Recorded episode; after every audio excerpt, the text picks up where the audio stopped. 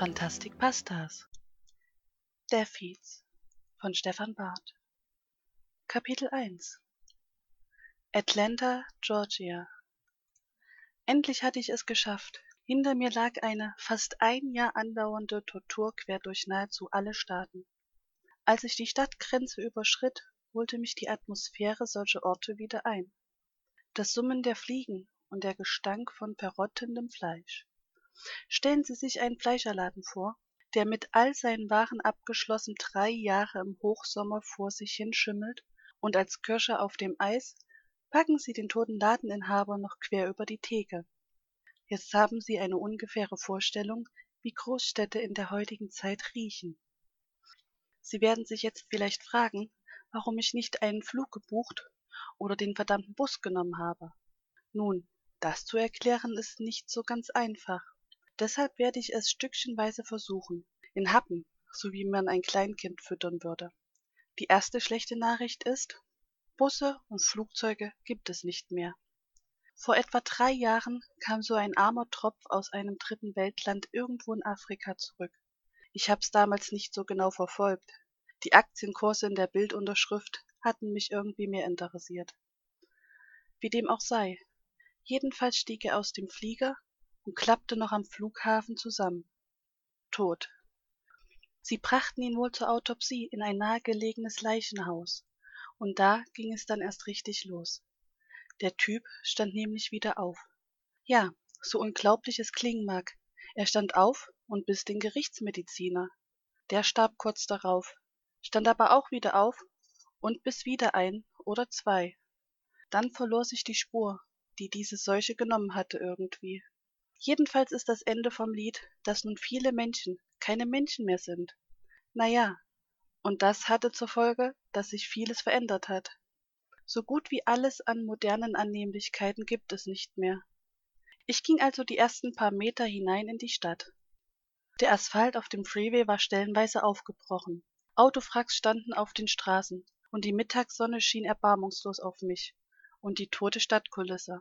Ein grunzendes Seufzen schlich sich in meine Aufmerksamkeit, zusammen mit etwas, das in etwa so klang, als würde man einen Stock über den Asphalt zerren. Als ich mich umsah, fiel mir der Defi direkt ins Auge. Er hatte sich hinter einem der Autofracks versteckt, konnte aber nun scheinbar vor Vorfreude nicht mehr innehalten und kam zunächst langsam auf mich zu, zog dabei die Luft immer wieder durch die Nase ein fast so, als würde er besser riechen können, was in seiner Umgebung passierte, als sehen. Wie war das? Was sind Deathheats? fragten sie. Ach ja, natürlich. Soweit habe ich es ja noch gar nicht erklärt. Also, man könnte sie am ehesten mit Zombies vergleichen. Obwohl der Vergleich hinkt. Aber dazu komme ich gleich noch. Diese Zombies oder Deathheats, wie ich sie nenne, haben Amerika überrannt. Wer innerhalb des ersten Jahres nicht gebissen wurde, starb an anderen Dingen Infektionen, Unterernährung oder Mangelkrankheiten. Die öffentliche Ordnung, Versorgung, Krankenhäuser, alles dahin. Wie es sonst auf der Welt aussieht, weiß ich nicht. Die ganze Kommunikation brach mit all dem anderen Kram zusammen. Aber angesichts der Tatsache, dass in den drei Jahren niemand so etwas wie Hilfe schickte, gehe ich davon aus, dass es die anderen nicht besser haben. Nun ja, wer von uns das Glück hatte, auch die Hungersnot, die Krankheiten und all das zu überleben, streift seitdem, so wie ich, umher. Wobei ich nicht sinnlos umherstreife, aber dazu komme ich später. Sie erinnern sich sicher noch an die Häppchen, die ich oben erwähnt habe? Also Mund auf, hier kommt das nächste Flugzeug. Nun also nochmal zu den Death Heats. Ja, im Prinzip sind es tote Menschen, die wieder aufstehen und andere lebende Menschen als ihre Hauptnahrung betrachten, wobei sie auch vor Tieren nicht Halt machen. Ich höre sie schon Zombie schreien, aber es gibt einige wesentliche Unterschiede zu den Zombies, wie Sie sie vielleicht aus den Filmen oder Büchern kennen. Zunächst einmal sind diese Death Heats schnell. Und ich meine wirklich wahnsinnig schnell. Nachts noch schneller als am Tag. Stellen Sie sich einen Löwen vor, zwischen acht und sechzehn Stunden am Tag schläft er, dann steht er auf und rennt ein Zebra in Grund und Boden. So in etwa müssen Sie es sich mit den Deathheats vorstellen. Sie mögen träge wirken, aber wenn sie erst mal Witterung aufgenommen haben, dann sind sie schnell wie Löwen, auf der Jagd nach Gazellen. Als zweites sollte ich vielleicht die Psychologie der Deathheats erklären. Aber keine Angst, das wird kein wissenschaftlicher Vortrag. Ich mach's kurz. Denken Sie an Ihren Lieblingszombie-Film, falls Sie so etwas haben. Oder an den Abbot der Costello-Klassiker Meet the Mummy. Wenn zu einem Zombie ein Bein abgehackt worden war oder er mit dem Fuß umknickte, war's das für gewöhnlich mit der verbliebenen Schnelligkeit und der Flexibilität, obwohl die meisten Zombies ja schon vorher nicht besonders schnell unterwegs waren. Nun ja, bei den Deathheats ist das anders. Der Körper scheint sich automatisch umzustellen und die Last der Bewegung neu zu verteilen. Heißt, in unserem kleinen Beispiel, dass wenn man einen Deathheat das Bein abhackt, er die Arme und Hände zur Hilfe nimmt und so trotzdem sein Tempo nahezu halten kann. Allerdings kostet ihn das wohl mehr Kraft, wie ich vermute. Wie kann man also einen Deathheat stoppen? Fragen Sie sich jetzt bestimmt. Hier haben wir die eine der wenigen Parallelen zu einem Zombie. Ein Kopfschuss, eine Enthauptung oder ein schweres Schädelhirntrauma lässt einen Deathheat umfallen wie einen nassen Sack. Wie schon erwähnt, kam dieser Deathheat zunächst langsam auf mich zu, was mich zu dem Schluss brachte, dass er noch nicht genau wusste, ob ich die Mühe eines Ansturms wert war. Nachdem er nun ganz um das Fahrzeug herumgehinkt war, stand nichts mehr zwischen ihm und mir, außer vielleicht 50 Metern Fußweg. Ein gesunder Deathheat schafft diese Strecke in ein bis zwei Sekunden, bei Nacht in unter einer Sekunde. Aber dieser hier schien einen Teil seines Beins verloren zu haben. Sie erinnern sich an das Stock schleift über Asphaltgeräusch von vorhin?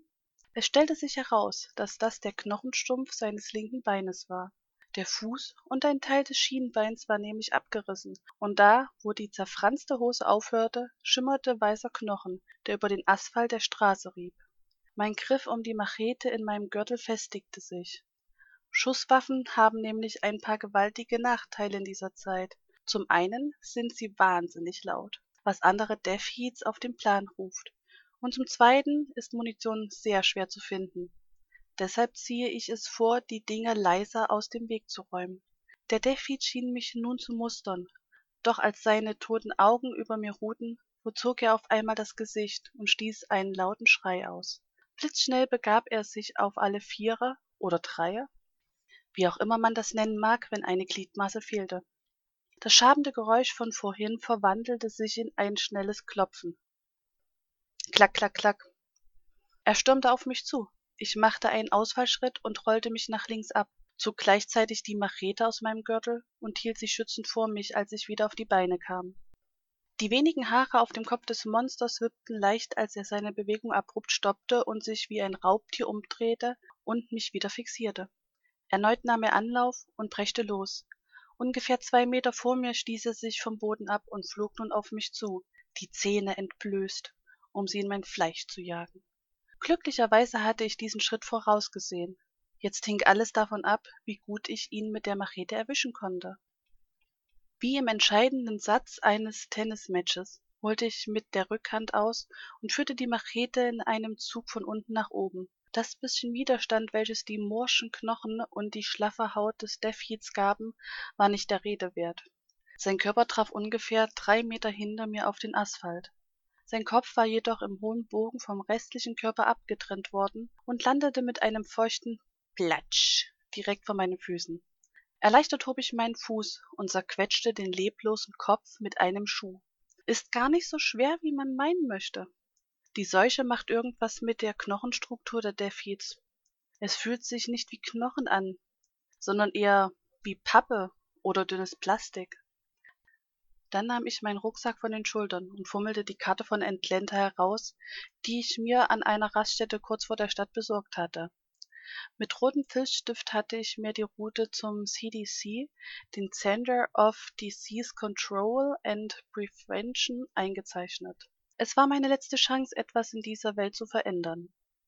Dort musste es einfach jemanden oder etwas geben, das mir helfen konnte, dieser Seuche Einhalt zu gebieten.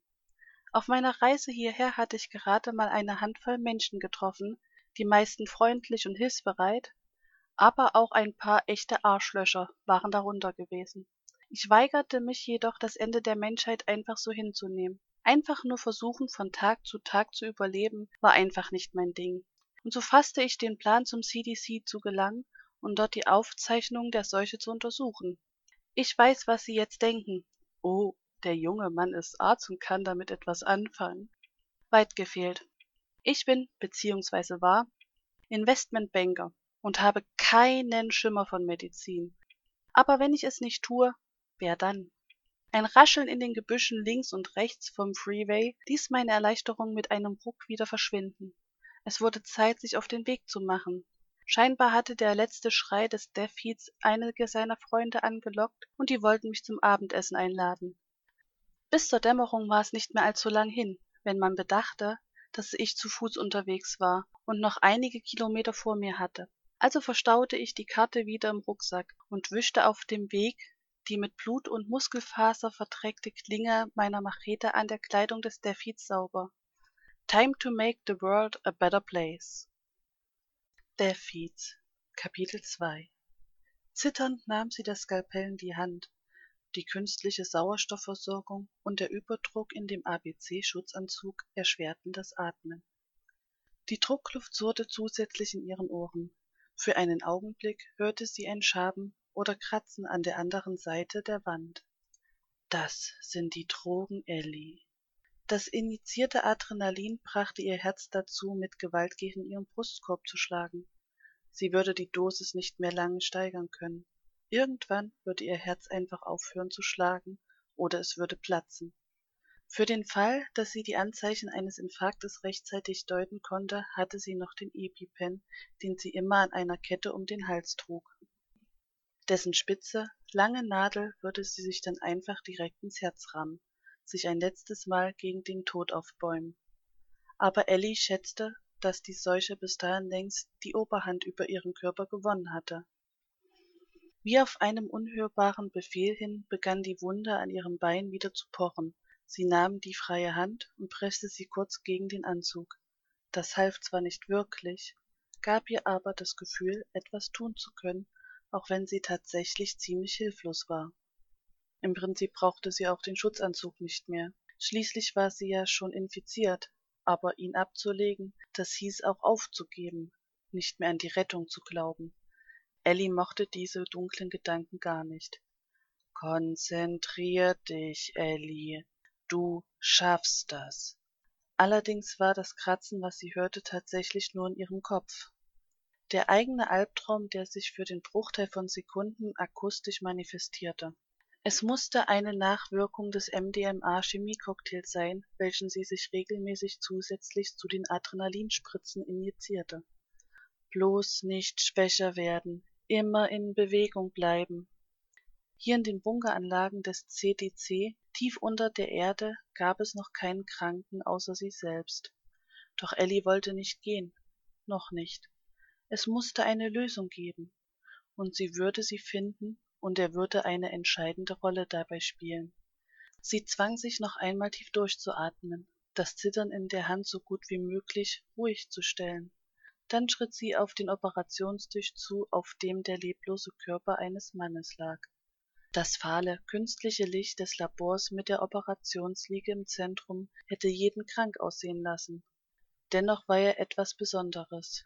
Seine Haut war größtenteils bereits nekrob, und abgestorbenes Gewebe hing in Fetzen an großen Wundrändern hinab. Die Wunden überwucherten seinen Körper, wie Pilze den feuchten Waldboden. Die Kieferknochen und die sehnige Gesichtsmuskulatur drückten durch die hauchdünne Haut nach außen.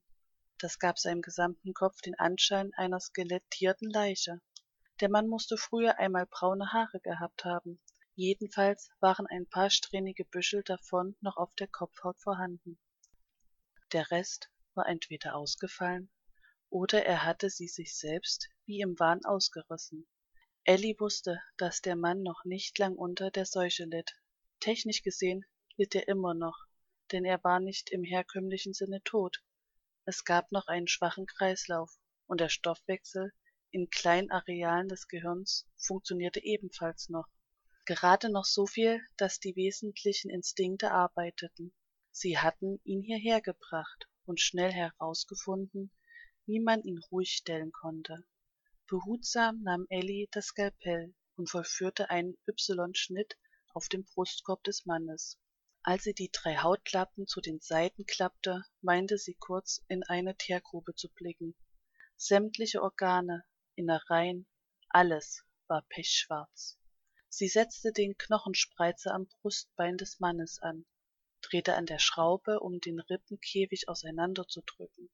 Ein letzter finaler ruck an der schraube und die rippenknochen des mannes gaben mit mehreren knackgeräuschen resignierend nach. Mit einem anderen dünneren skalpell schnitt sie einige gewebeproben aus den schwarzen innereien. Das schwarze zeug zog dabei lange klebrige sehnen wie kaugummi. Für einen augenblick meinte elly dass das herz eine spur schneller geschlagen hätte als noch zu anfang ihrer entnahme. Aber sie verwarf den gedanken sehr schnell wieder schob es auf die drogen in ihrem kreislauf. Es konnte nicht sein dass dieser mann noch einmal aufstand. Dafür hatte sie ihm zu viel ihres chemiecocktails injiziert. Und schließlich pumpte sie immer noch weitere dosen an sedativa und anderen betäubungsmitteln über den venenzugang in ihn hinein. Außerdem hatte er sich in den letzten sieben tagen nicht bewegt. Also warum sollte er jetzt damit anfangen? Die proben gab sie in eine klare flüssigkeit die sofort die schwarze farbe der gewebeproben annahm. Sie steckte die kleinen gefäße in eine zentrifuge und stellte den timer auf fünfundvierzig minuten. Es musste doch eine möglichkeit geben der seuche ihr geheimnis zu entlocken.